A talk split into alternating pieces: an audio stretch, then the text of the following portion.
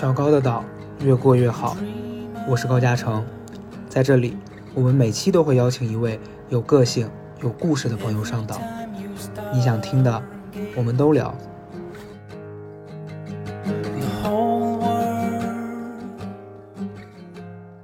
大家好，我是高嘉诚。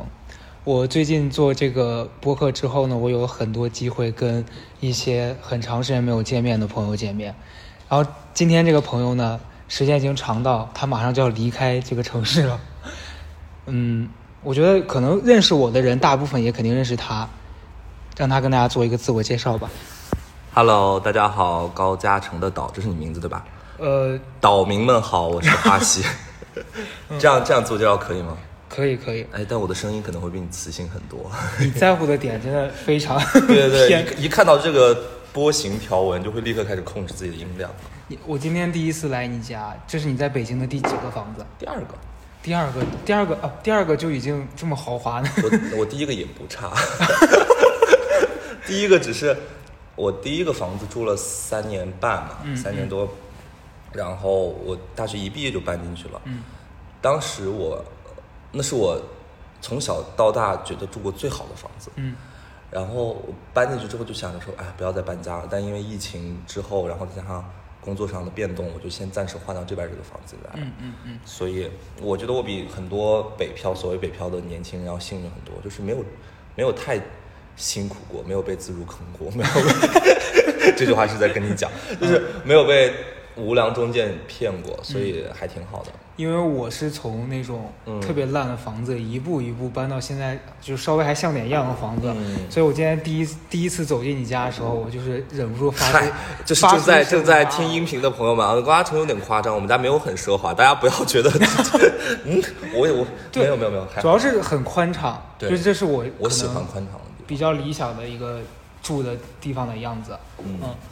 我以前我之所以会搬家是，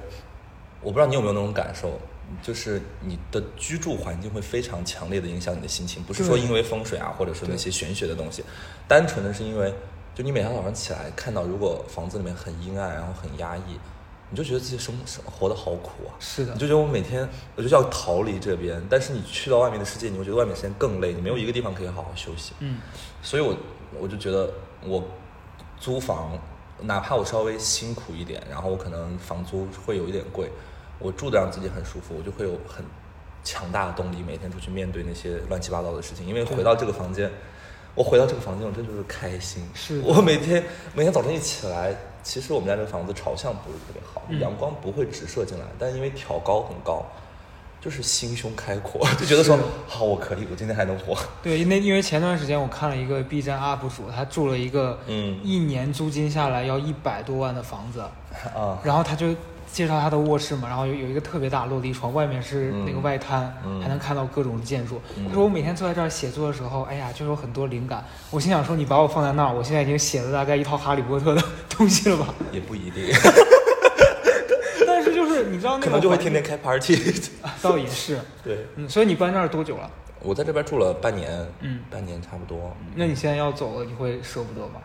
我不会，嗯，因为我知道这不是我的东西。哦，这些虽然我这个房子，你看这些家具啊，然后装修啊都很好，嗯但这其实就是房房东本人的品味，然后以及他自己挑选的家具，然后再加上我跟房东是朋友嘛，嗯就我他住在这边很快乐，但是其实跟我对北京的情感是一样的。嗯这个房间就就让我感觉说，我虽然目前有能力支付这个房子，嗯但我知道我没有办法完全把它，没有办法拥有它。我现在只能是暂时的在这边待一段时间。嗯，这个房子你要说要买下来呢，其实是非常昂贵的，我现在支付不起。是，然后我跟房东的关系也是，房东其实是我非常好的朋友，是一个很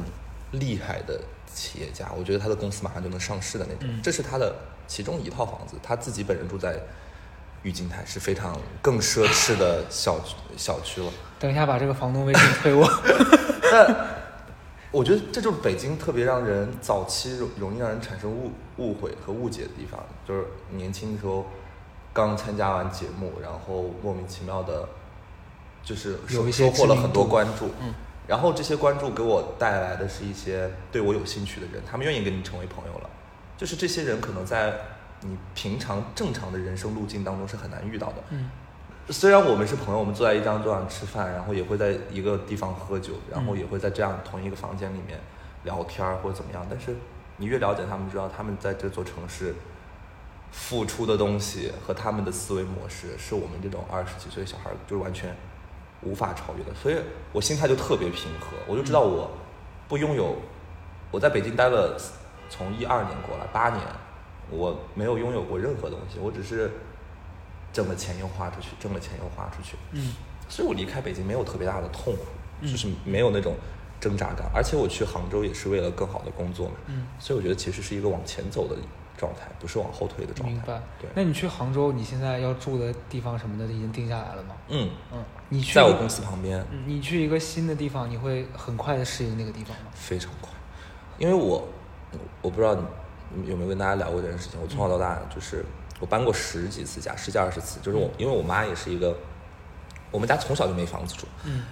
就是我我妈也是挣了钱就会花掉，也也很也很富有过，然后也很穷过，就是她从来不知道给自己买房子，所以我我从小到大没有一个所谓固定的家，就是这个地方住一段时间就搬走，也也住过就是三四百平的大房子，然后也住过小别墅，也住过垃圾站旁边的那种小废品屋子，嗯。就去哪儿不重要。就是你在那个地方怎么把自己的生活经营好，对我而言是比较重要的事儿。嗯，所以我感觉就听下来，我觉得你做决定是一个特别不会纠结、不犹豫的人。没有没有，嗯咱俩不是很久没见了吗？嗯其实从去年，今年是二零年，从一一七一八年到一九年这一整年，我都很犹豫。嗯那段时间，其实咱们在朋友圈里面都能看到，那一段时间我觉得。就是做节目的这群人，没有一个人过得是快乐的，可能是是咱们交友的问题吧。就真正真正快乐的人不理我们，就是我们的朋友圈里面，好像没有谁是真正快乐的，而且也有非常多的人发生了非常大的工作上的变动，嗯我们后知后觉的才察觉到。但其实，就我发现人的人的行为是一个结果，就是我们在结果出现的时候才知道说啊，他做了这个决策，但他决策之前的所有心理挣扎，其实我们作为旁人是看不到的。嗯所以你刚刚说我是不是不纠结？我其实花了时间上，我花了将近一年多，快两年的时间，然后我也为此付出了非常大的代价吧，就是我的心态和精神状态都很受影响。因为说实话，嗯，我的工作变动不仅仅是地点上的变动，嗯还有性质上的变动，就是我可能放弃到录节目这件事情，就至少重心不会是在录节目上，嗯然后要去做幕后的一些工作，拿死工资，然后不停的去上班，然后或者怎么样。嗯但是我后来让我彻底改变的一个状态就是，我去录了一个节目，然后我非常努力的想要表现在那个节目当中，然后我很用心的跟每一个就是身边的同事啊什么的，我们都在努力的沟通，然后积极的去就是判断我们这个节目到底需要我做什么，然后我再努力做。结果最后呈现上就被剪得乱七八糟，然后节目最终的呈现跟我们的预期完全不一样。嗯所以我突然明白了，就是所谓的综艺，然后所谓的影视行业是完全不以我个人意见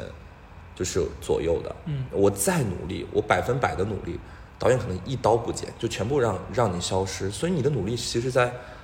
这个行业里面是不大有意义的。对，就是我不管是我努力的去表现自己，还是我努力的去跟所谓的呃比较厉害的人搞好关系，嗯都没有用。就是你必须要把主动权完全掌握在自己手里，要么就是你创业做自己的公司，做自己的节目，嗯要么你就是真的有非常厉害的作品，可以让别人没有办法说你，你才有可能在这个行业掌握所谓的话语权，然后也是微乎其微的话语权。对，大部分的，就是决策权全在别人手里。然而这件事让我非常不快乐。我觉得我，我需要一一份工作和我需要的事情是能让我自己，我努力十分，我就能看到，不说十分，能看到七八分，我觉得这这会让我安全。但嗯咱们做这个你也知道，就是你只能不停的努力。大张伟老师说，就是你不知道哪片云会下雨，你只能不停不停不停的做。但这件事儿消耗我的心力，因为我没有什么娱乐圈的梦想，我就是为了挣钱，我干嘛要在这个行业假装自己很，假装自己很有愿景的想去做好一些事儿呢？没有。然后我就是一直在我我的努力被忽视，然后我我期待的事情无法实现，然后当你想要去跟他们协商、去沟通，说，哎，你为什么不这样做的时候，他们根本不会理你。对因为就是节目的需求整体，你要为整体服务。我就觉得说算了，我还是普通去上班吧。我现在的工作就是我去见一个客户，我就有信心把这个客户拿下来，因为我怎么跟他聊他的产品特点是什么，我需要跟他告诉他的是什么，我就能我就能判断能掌握。对，其其实你刚刚说这个，我最近也是特别有这个共鸣的点，在于就我觉得做台前的这件事儿，嗯是，就他要不断的消耗你，嗯他消耗你可能是他希望你，就我觉得是那些人带着期待，他觉得说他如果预期你是一个好笑的人，嗯他就希望你不停的好笑，对，然后他如果觉得你要你要表达什么深度，如果你今天你说了一些肤浅的话，他就会觉得说、嗯啊你不是我想的那样子。对我特别不喜欢那种你干了一件事儿，其实你是挺开心的，然后突然嗯有一个人说、过来告诉你说啊这件事儿我特别不喜欢你这样，因为我觉得你让我失望了。嗯，然后我就觉得这个事儿特别消耗我。对，其实也不能怪观众，嗯就是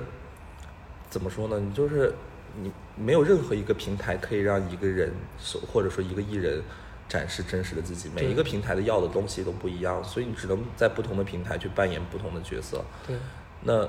这就是这个工作的特殊性。然而，这个工作的特殊性跟我想要的东西是互斥的，所以我就没有办法跟这个工作非常和谐的嗯，相处下去。所以你理想的工作的状态就是，哦，我其实很喜欢在幕后做一些，就就不太需要被大众点评，我只需要拿成绩就行了。嗯嗯其实我真的觉得“三岁看老”那句话没错。我从小到大就是一个，就是我特别希望努力被看到。我不是那种会默默努力的人，嗯嗯我必须要让大家知道我在努力，并且我能拿到好的成绩。嗯我觉得这这是对我才而而言才有意义的。我因为我就是一个特别现实主义的人。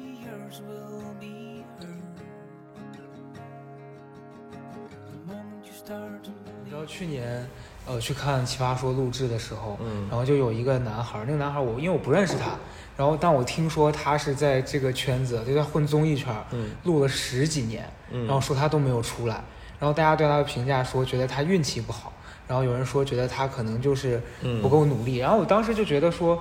是不是如果是我做了一件事十几年都做不成，我可能会怀疑这个事儿是不是不适合我，嗯，但我看他那个努力的样子，我又觉得有点儿心疼。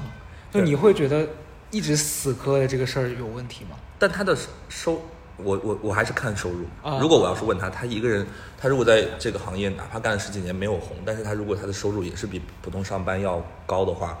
我觉得就是工作嘛。嗯就是大家其实有很大的误解，觉得只要在荧幕面前出现就是所谓的艺人了，不是的。现在这个行这个时代，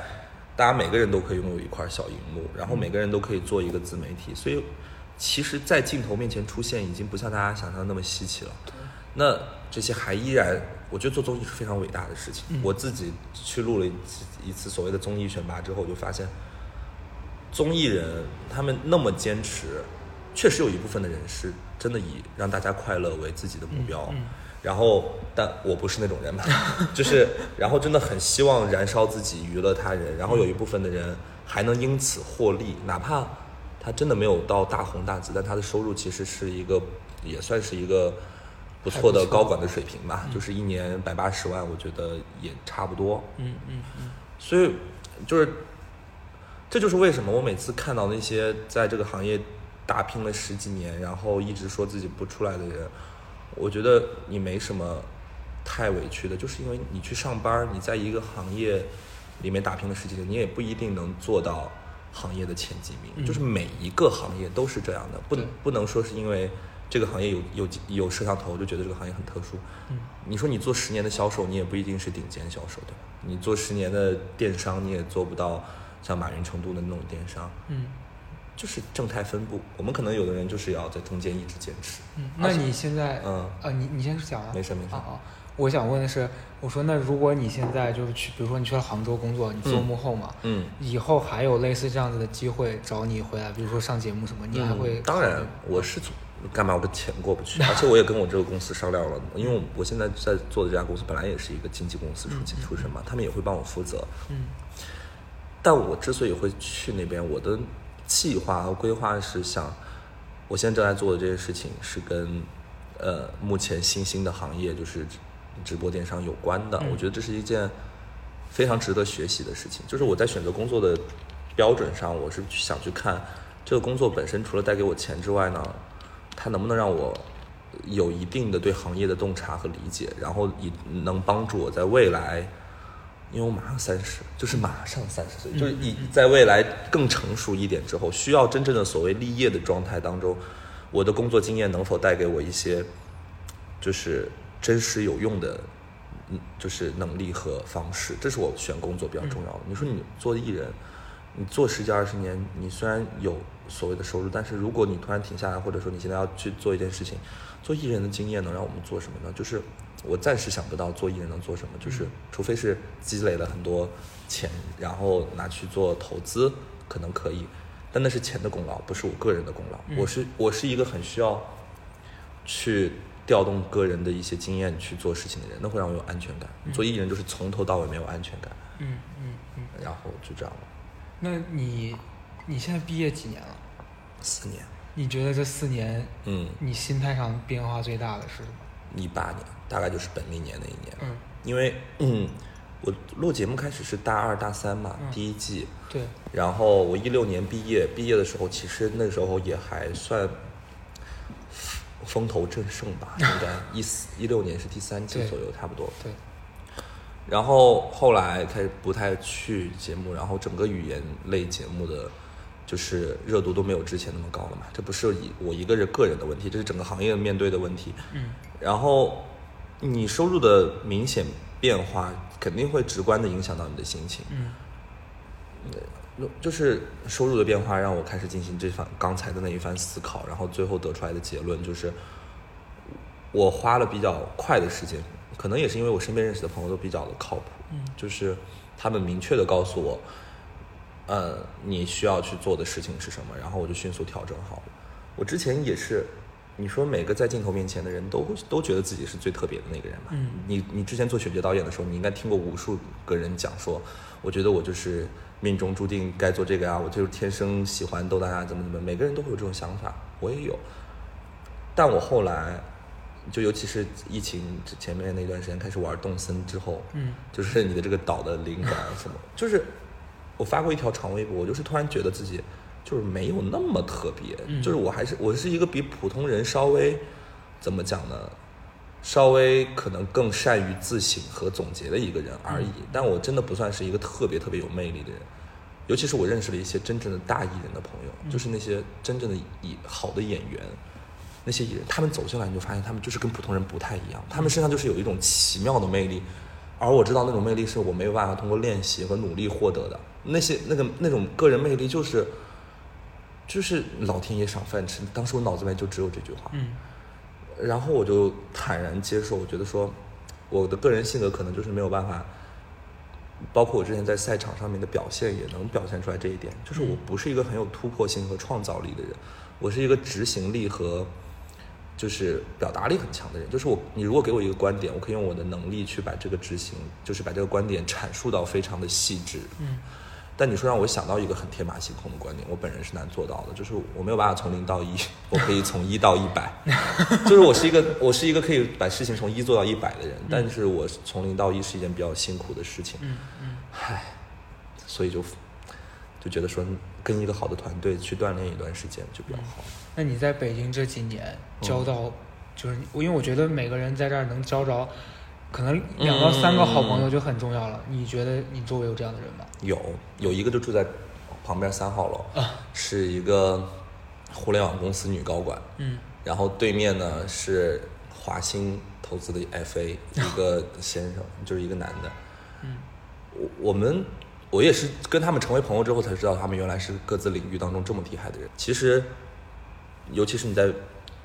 再成越成熟一点，就会发现交朋友这件事儿，就是如果你自己本身没有什么资源能带给别人，别人的资源实际上也是帮不到你的。对，因为你就哪怕给了你机会，你也不一定能利用好。但是他们很愿意告诉我的是什么呢？就比如说，我要选择去做这个工作了，他们会给我分析这个工作的前景好不好。呃，因为我的这些朋友们，他们要么就是做投资的，要么就是已经在这个行业待了很多年的，他们看事情的眼光可能会比我准一点。嗯他们会帮我分析，然后会很客观的指出我身上的问题在哪儿，以及我的优点在哪儿。所以跟这群比较优秀的人在一起做朋友，时间久了之后呢，我就变得比较有自信，因为我觉得他们都是不需要讨好我的人，因为我跟他们比简直是一文不值，所以他们跟我讲的话一定是真诚的，然后又没有不带有什么企图的。然我这么普通的一个人，他们愿意跟我成为朋友，我觉得说明我有一些就是长处和一些特征是他们认同的。那这件事本身对我而言是一个挺大的支持。嗯所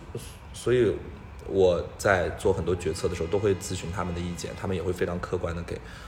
这这是这群朋友给我的帮助，嗯我就特别特别开心。嗯就而且这群人是，呃就是反复的跟我说，你不要担心问我，你们随时问，因为你年纪就是小。嗯我以前老觉得自己很成熟，但是跟他们见见面之后，他说你就是年纪小，你千万不要害怕问别人问题。嗯他他们的这种话让我很有自信。嗯，因为我最近就是生活里面发生的事情，是我我因为我原来可能在来北京之前有好多朋友嘛，嗯然后大家可能就是选择各自在不一样的地方发展，对有人可能去了国外，有人还留留在原来的老家的城市里面。对，然后我发现近几年就是快到三十岁这个嗯坎儿，好多人生活发生特别大的变化。前两天有一个特别好，就我不能说这是好玩的事儿，这是一个嗯非常猎奇的事儿。嗯我高中同学那个女孩的老公因为诈骗被抓进去了，啊，然后那女孩因此而联系了大家，开始问大家借钱。哦然后我就那天我就突然觉得，为什么好像就是你知道，就感觉特别像做梦，就你突然那个阶段跟你联系很密切的人，然后现在大家在同一个时间点面对的事情是不一样的。那你周围有没有那种就朋友，你会觉得现在好像大大家就是其实你见面还是能聊了几句，但是我们两个已经完全不在同一个圈子里了。嗯，因为我我大学本科是政法大学，嗯。我前两天刚跟我一个认识了八年的女生朋友见面嘛，就是我身边我大学时期最好的朋友们呢，嗯。他们现在分别都是有一个在美国，在加州做房产经纪，然后也做得很好，然后有另外一个在法国联合国教科文里面上班，然后还有一个在澳洲刚留完学回来要做媒体，嗯还有一个男生朋友在最高法做检察官，就是我显然已经跟他们的生活完全不太一样了。嗯他们是非常就是呃政法大学传统的毕业学生会走的那些路径，就是非常正。还然后我们那天聊天的时候，我就会发现，虽然我们的生活有非常大的变化或者怎么样，但是我们在交流起来的时候，我发现可能是因为他们都没有结婚，嗯所以我们觉得本质上没有太大的分歧，然后也没有沟沟通起来没有太大的难度，嗯嗯反而是跟那些已经走入婚姻的人，可能聊起来会觉得有点变化。这所以我觉得不是说因为大家在做什么这件事会让大家的生活发生变化，而是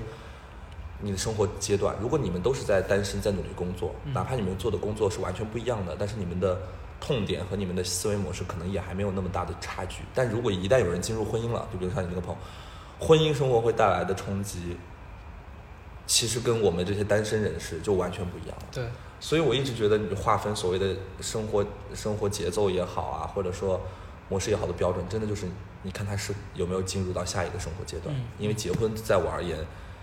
在我眼中看来是进入下一个生活阶段的标志。结完婚之后，下一个标标志是什么？生孩子，就是嗯这种才叫做这种，在我看来是比较大型的生活方式的改变。因为结婚是多一个人，嗯然后生孩子就是再多一个人。对但如果你永远是单身，你只要一个人，你的朋友们也都是单身，哪怕你们做的工作是完全不一样的，你们在一起聊也还是也还 OK，、嗯因为你们可能就只能聊工作，然后聊感情。但是，哇，就像你那个朋友的那种事情，我目前身边还没有接触到，可能我身边都是一群单身的，而且又是就是是单身精明的人，就不太会跟大家产生金金钱纠纷，所以还好。因为我我我认识你的时候是我刚来北京的嗯第一年，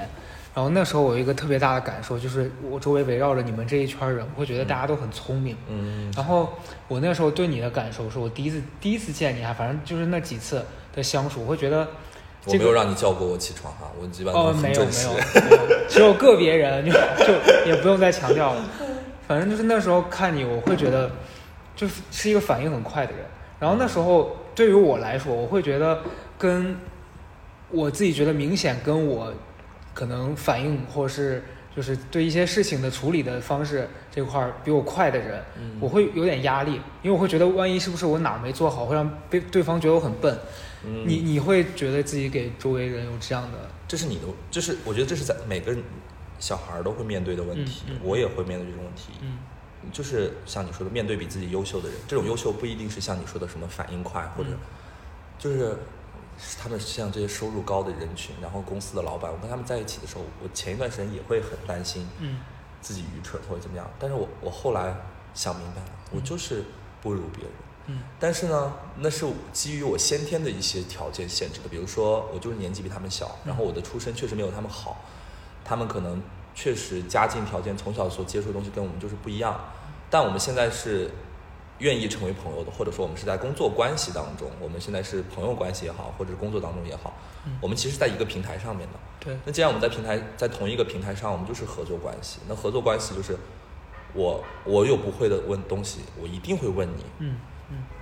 你肯定也有不知道的东西，你会需要我。嗯，那你就像我觉得你的公众号就写的很好，你的公众号的表达，然后你的一些状态，我觉得文字表达能力嗯。就比我的比我写要好，比我要好，所以我觉得不太需要担心在别人面前犯蠢这件事情，因为你有这种担忧，你已经比大部分年轻人要聪明了，因为大部分年轻人是犯蠢而不自知，并且不愿意承认。嗯但是如果你有这个想法，你觉得自己很担心在别人面前露怯，你已经比别人多了一些自省能力了嗯。嗯那下一步是什么？我觉得就是不要担心自己问的问题愚蠢，因为对方如果听到你这个问题之后呢，对方还愿意帮你解决，我觉得这就是很好的一个互动了。嗯就就是我们要承认，就是有人比我们强，然后我们就是暂时的技不如人，就是。以前老有人说不耻下问，其实我觉得不就是不耻上问是一个更难的事情，因为人在比自己弱的人面前反而是有优越感的，什么话都敢讲。对有的时候，大部分人其实，在比自己强、比自己优秀的人面前，会有莫名其妙的自尊心。我我就一直觉得自尊心对年轻人而言是一个很危险的事情，因为它会限制你很多可能性。嗯就是你只有把那些自尊心放掉，然后你愿意去认怂，然后愿意去学习，才有提高的空间。嗯我之前也是太要脸了，然后我 我后来真的就是，我是撒开了，对我跟我那个表姐，我跟我那个表姐学到了很多。我那个表姐真的，她也是一个堂堂影视公司大老板，嗯但她真的有什么事情想不明白，就立刻打电话，也不管几点，去打给她其他身边的朋友，然后大聊天，然后就是去问问题也好啊，或者情绪表达也好，我觉得敢于直接表达，我觉得是一个非常嗯成熟的标志。嗯，那你因为我，你像前几天我就是参加了一个双儿节组的饭局，然后那个局上就会突然出现了一些这种什么某某公司的老板，嗯就在那些人面前，我有一个习惯是，可能我就我就觉得他们聊的东西我插不进去，然后我就不想说话了，嗯然后就特别安静，嗯，然后你就觉得你觉得这样子是问我的问题吗？不是，我觉得不卑不亢吧，因为我我我一直觉得，像在那种程度上的饭局，就是突然出现一群人，嗯他们会有他们感兴趣的话题和感兴趣的人。那如果我们就是我们做到礼貌，我们顶多做到别人跟我们讲话，我们会讲，然后我们就我其实咱俩有点像是我们不大会成为在那种局面当中主动挑起话题的人或者怎么样。尤其是首尔姐组织的局，它理应是这个局的中心或者说主人。那我们其实去其实是作为首尔姐的朋友，我们去承担一个功能。首尔姐如果需要你在这个局当中呢活泼可爱一点，那我们就活泼可爱；嗯如果她需要你在这个局当中就是贡献颜值，那我们就打扮的好看一点去。他如果有这种需求，他不会叫我去的。没有，所所，因为我我一直觉得在北京，北京这个城市很神奇的一个地方，就是我们会经历很多奇妙的饭局和 KTV 局，然后对大家一进到这个包厢都包厢里面都会有很响亮的名号。但是你发现，你喝到后面，这些名号并不能带来什么实质性的帮助。嗯就还是我说那句话，就是你没有资源的时候，别人的资源是不会看向你的。所所以，我现在的心态就是，如果像跟你出现在同一个局面，我看到那些老板，我首先第一个判断是我需不需要他们，嗯嗯就是然后我需要他们为我做什么，那我能为他们做什么？把这三个问题想明白之后，我就会有底气，或者说就会有一个预判，说我要不要去跟他们聊天嗯。如果你比如说一个演一个影视公司的老板，那我显然我不会跟他，就是我我不会跟他聊太多业务上的事情，因为我不会演戏，然后我也没有这个需求。但是如果他是一个哎聊天过程当中发现人人还不错的，那可以从为朋友的角度去聊一聊。嗯就大家大家不要有压力，每次我们这些年轻人就是在那些老板面前拿不出响亮的名号，所以你不要不要有压力，也不要担心。他愿意跟你做朋友，那就是人和人之间的关系；嗯他不愿意跟你做朋友，那我觉得咱们也没有必要特别的去着急，因为我们也不不大不大可能，说白了就是。不大可能和那种程度的人成为一个特别好的朋友，除非就是大家双方真的是很欣赏彼此的人格魅力，对嗯嗯嗯所以就轻松社交就可以。just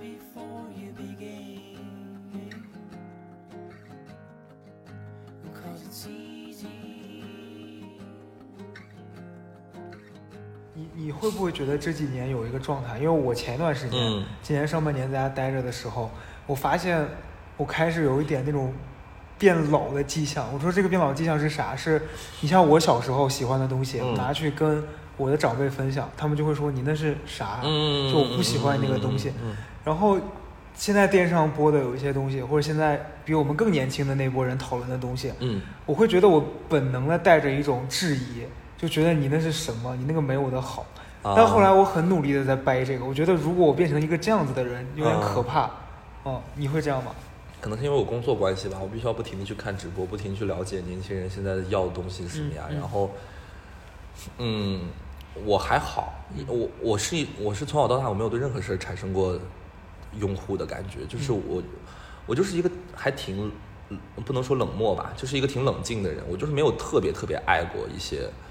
东西。嗯所以呢，我也没有特别讨厌的东西。那现在你就是年轻的选秀啊或者什么的，看到也觉得挺好看的，就是热闹，然后也不大会留下特别深刻的印象。那你说我们最喜欢看的那些电影啊，或者最爱听的那些歌啊，肯定也还是年代比较早的嘛。那那问题是，那这这这这就是我们的局限性。嗯我我倒没有对年轻人产生特别大的，老叫年轻，其实我们也算年轻，就是是对零零后。前段时间去了一个局，就是一群零零后被叫了一晚上大哥，就是叫大哥也对，然后他们在一块玩游戏的时候，我就觉得说怎么说呢，也挺热闹的。然后格格不入也是真的，那种感受也是真的。但是我没有什么情绪上的判断，就是说，哎呀，他们这群人就是啊不行啊，或者怎么样，不太会有那种感觉。嗯我反而就是到了这个岁数，突然喜欢上蹦迪这件事儿。我就前段时间去了阿那亚，啊，因可能因为要离开北京了，所以我又进入了一个社交活跃期，就是朋友们所有的邀约我都可能会就就会去。嗯然后去玩了一次之后，我发现可能还是以前自己太紧绷了，就是很担心犯错，然后很担心在别人面前不体面，然后很担心展示出就是所谓的自己的不严谨啊或者什么，就是给自己包袱特别多。但是你真你真真的放开之后，你会发现自己变得超可爱，然后你你只要变得轻松可爱之后，你身边的朋友们也会很很喜欢你。嗯，那你现在要从北京离开，你会嗯有什什么事儿？你觉得是在这儿没做到的吗？没有，我我我想想啊，嗯，恋爱也谈了，钱也挣钱也挣到了，对吧？朋友 你这个人的衡量标准就是钱挣没挣到，挣到了。恋爱也谈了，然后也也挣到也也挣到一些钱，然后也有一些朋友，嗯然后去杭州那边呢，房子也都比较安定了，然后也见到了很多，就在走之前吧，见了很多人。因为我我还是会回来的，我我觉得我还是有心，就是我去工作几年，我太喜欢北京了，嗯我去杭州工作几年之后，应该还是会选择再回来。但我唯一最大最大一个担心就是，万一我到时候没有选择，嗯嗯就会很危险。因为我有一个朋友，我们俩聊天，就是隔壁的单元的我那个女生朋友，她是十几年前从广州来的北京，他当时就想说，嗨，他是广州人嘛，广州人也是不北上的，就觉得说还是南方好。他说我就去北京待个几年。就回广州，但是他说一待就待了十几年，我当时我就说好可怕，我不会去杭州，也就是那种我说去待几年，结果一待待十几年吧，就是除了这一个担心之外，我没有太多的忧忧虑了。嗯嗯嗯嗯。那呃，我我就是我每次找大家来，我都会问一个就是特别个人的问题，嗯就是你在你的那个观察里面，你对我的印象是什么？我还这个就还蛮值得聊的，因为我、嗯我也是我对你印象也很深，就是从，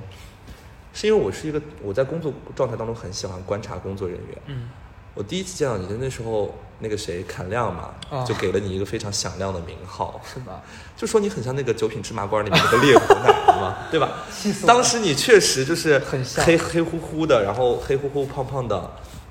然后出现在你是第二季来的，第二季来对吧？对第二季的时候出现在我们那个导演组当中，说高嘉诚，然后说侃亮就是说，你看他像不像那个谁？然后我一看，确实很像那个 那个经典的影视角色。嗯然后当时就开玩笑，因为当时我们俩见面的时候，那个关系确实是我们要上台，然后你是负责帮我们处理很多细细碎工作的嗯工作人员，嗯所以我当时能感受到你的一些紧绷感。一方面是我们当时也很稚嫩，但是由于我们是要去上台的人，我们可能还是硬撑也要撑出来一些自信，而且经过了第一季之后，我们每个人都拥有了一些自己的粉丝，其实是有一些呃有一些自信在身上的。嗯当时那种自信其实是就是自我肯定嘛，比大部分同龄人更更快、更幸运的找到了一部分自我肯定的东西。嗯但当时你可能是刚来北京带实习或者怎么样，你在整个团队过程当中是有一些怯怯的，嗯然后但是呢，你又不甘心于此，你还是会喜欢跟大家去接梗，就是去 讲一些小俏皮话。这个瞬那个瞬间，我觉得你是可爱，就是你心里是有有那个劲儿的，就是。但我一直理解那个劲儿，你你并不是想要靠那个劲儿真的出人头地，你是刚开始是在自我保护，就是你觉得说我跟你们也没有差很多，就是虽然我现在是个选角导演，但是我就是我也有俏皮可爱的那那一面，嗯。是当时我察觉到了这个事情，然后后来你开始写你公众号，然后呃屡败屡战的奇葩说的面试，对不起，就是屡败屡战的奇葩说面试，然后后来又做了公众号，每一件事情做的都还可以，还出了书，给我送书，我觉得你有在坚持做自己的事情，而且呃我们两个有一个很像的一点是，可能都是因为就家庭条件比较一般，然后原生家庭的状况可能都不是特别好，所以。呃，在没有那么成熟的时候，会把很多自己生活当中遇到的困境，过度过过于严肃的归归因为自己的问题，然后过于严肃的去面对那些事情，让自己就是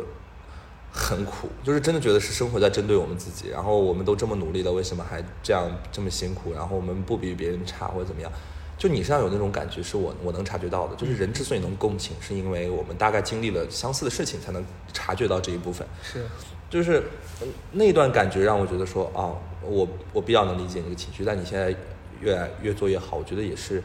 还是需要再放松一点，对因为因为我觉得你可能还是你，因为你的工作就是你要不停的跟观众交流，就是所谓的跟你的读者们交流嘛。对。然而，一个你又太过于在乎那些评论，或者说，可能这是你自己的选择，因为你的公众号，你你选择的那些话题以及你的每一篇内容，你的目标其实是引起讨论，你就是这个行业就是你必须要引起讨论，对而那些讨论本身有有，如果是你不太喜欢或者不太怎么样的话呢，你就又跳出了那个当年讲俏皮话的状态，用用一种呃批评别人的方式自我保护。但其实我觉得，如果你你可以把自我保护这一层放下来，因为他们是针对你的文章，不针对你高嘉诚这个人或者说他们对你的针对丝毫不影响你的收入。你只要能把这个事情想明白，我觉得你彻底放松下来，你会做很好的内容。因为我们还有一个共同的另外一个很好的朋友，就是你也知道斯达嘛，他就是、啊他会很明确的知道自己做的内容，他的目标是什么，就是别人对他外表的评价也好，对他的状态的评价也好，不会影响到他的创作。这就是很好的一个内容创作的状态。我没有办法达到那种状态，因为我我没有办法，就是创作出很好的内容。然后，但像你和思达，我觉得你们都是在文创内容上有一些天分的人。我觉得，但是他可能会比你更放松一点。那源于源于他极其强大的自信，然后你也需要有这种自信感在，我觉得就会非常非常好。因为我就你刚刚说到这一点，我就是我最近这三个月非常深刻的体会，嗯也是就是跟家里的人的关系的问题。对，我之前就是你刚刚说，觉得生活为什么一直在嗯，针对针对我，嗯这是我前段时间非常严重的一个体验。我去年的有一段时间，甚至严重到我觉得我要去咨询一下，就是为什么掉在那个情绪里面出不来。嗯，后来直到前段时间，我公众号也写了这个事儿，就是说我后后来因为就咨询了一次，然后那个医生太火了，嗯他要排到半年后。你说正常真的有心理问题，隔半年去，这个人可能已经自杀了吧？对对对对对，然后后来我就又再又再去见到那个医生，然后那天那医生感觉好像心情不是很好，他对我的态度也就不是很很嗯好。嗯嗯他前面先是训斥我，问我为什么会迟到，啊然后那一下就是你知道又激起了我的那个嗯那个攻击性，然后我当时听他讲话的时候，我会特别带着那个防御性在听他跟我说的一切东西。嗯然后那天结束之后，我就发现其实好多事情不是我想不通，是我不不愿意那样子看。然后当我发现他说这些东西我自己全都能解释通的时候，我就觉得好像我也不需要把这些事儿那么当回事儿。哎，那我问你一个问题，嗯就是你生命当中有没有谁是特别支持你的每一个决定的？就是不管你做什么决定，他是百分百无条件支持，然后他是你很亲密的人，有这样的人吗？嗯，有，但不算百分百，他还是会告诉我说这件事，我觉得你不要做的原因。但是如果你是有对他说，如果你坚持要做，那你就去吧。但是我觉得你其实有更好的选择。啊，其实对，其实这其实是我们都有一个问题，就是像，就是嗯，我我咱们俩比较像的一点就是我们在做每个决策之前，或者说在很多做事情之前犹豫的比较多，就是还是比较擅长打安全牌的人嘛。对，这是因为我们好像就是包括家人，就是朋友，我我现在遇到了一群很支持我的朋友还比较好，就是在遇到他们之前，我们是没有任何一个人是百分百相信我们的抉择，相信我们的选择。就是即使像你，你通过你的公众号，你通过你的工作给你们老家人买了房了。他们也还是会觉得说，你这个工作是不稳定的，你这个是不靠谱的，你这个工作不是拿得出手的，就是工作上不了台面。哪怕你成绩你做出来，他们还是会担忧，而且他们用一种关心你的心态说，我们也是担心你，还是要找好好找个工作，怎么嗯巴拉巴拉的。嗯我们家庭条也是这样的，就是一方面你告诉他们你过得很好，他们不相信，因为他们觉得说你都没有成家。对，然后呃你的工作没有那么的优秀，嗯然后就会始终质疑你。所以我觉得，如果你跟你的室友你们两个在一起，这种他能百分百支持你的话，就是非常好的一个人际关系。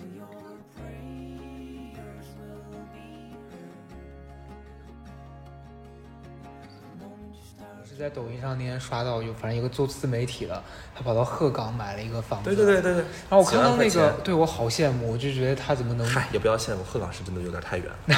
我们还是要去一些就是城市化稍微不错的地方。就是鹤岗实在就是只能写公众号。我羡慕的是他的那个状态，就是嗯他怎么敢把自己的人际关系都丢下来。这也就是我为啥会，就是一听说你要走，我说想跟你聊这个。真正的好的人际关系你丢不下来，丢不掉的。嗯就是你觉得说你换一个城市就会消失掉的那群朋友呢，就是你不换城市，你们也不一定联系密切。对对，就是真正好的人际关系，我们我们有一个群，就是那就是我的那些好的朋友们，几乎都是我们平常很少见面，但是我们只要一见面都会给予非常多的支持，然后我们在群里面每天聊天都非常的密集，嗯。然后我他们也会经常出差嘛，去杭州，就是他们就是让我不用担心，而且你所所谓的人际关系或者怎么样，都一定是你你要越成功，你的人际关系会越成功。就是我不能永远是朋友圈当中那一个，嗯，不可就是缺少镶边的人。哦就是我，就像你去那首尔的饭局，我希望就是谁都希望有一天自己会成为像首尔姐那样能够招呼起这么一个饭局的人，嗯而不是成为饭局当中的一个点缀吧。那这就是，但你怎么样做到这一点？你可能就是要暂时离开一些所谓不舍的东西，去获得一些别的，嗯然后你再回来，我觉得你才会有更多的影响力去影响到别人。就明白这这是一个很现实的事儿。我可以再问你最后一个问题，就是我想问的一个，就是我最开始在想到我能问你什么的时候，嗯，就是你会给自己现在这个生活状态打一嗯个分儿的话，你大概觉得是几分儿？我此时此刻我对我自己的生活状态很满意。嗯其实如果是一百分的话，我觉得我能达到八十分左右。嗯嗯很大一部分的原因是因为我内心感受到的勇气和坚定是非常的准确的和充足的，就是我能，我不是在自欺欺人，我真的能感受到那个东西。嗯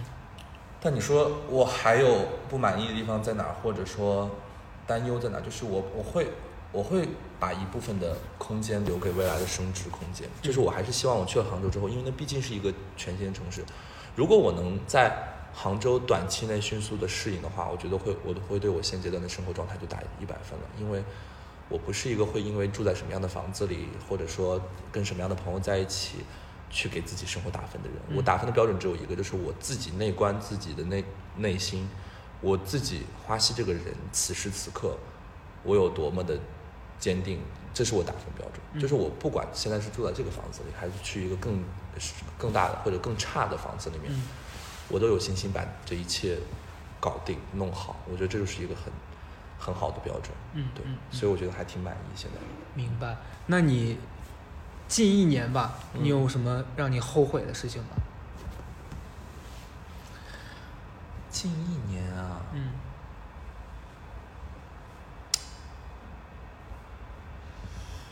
嗯，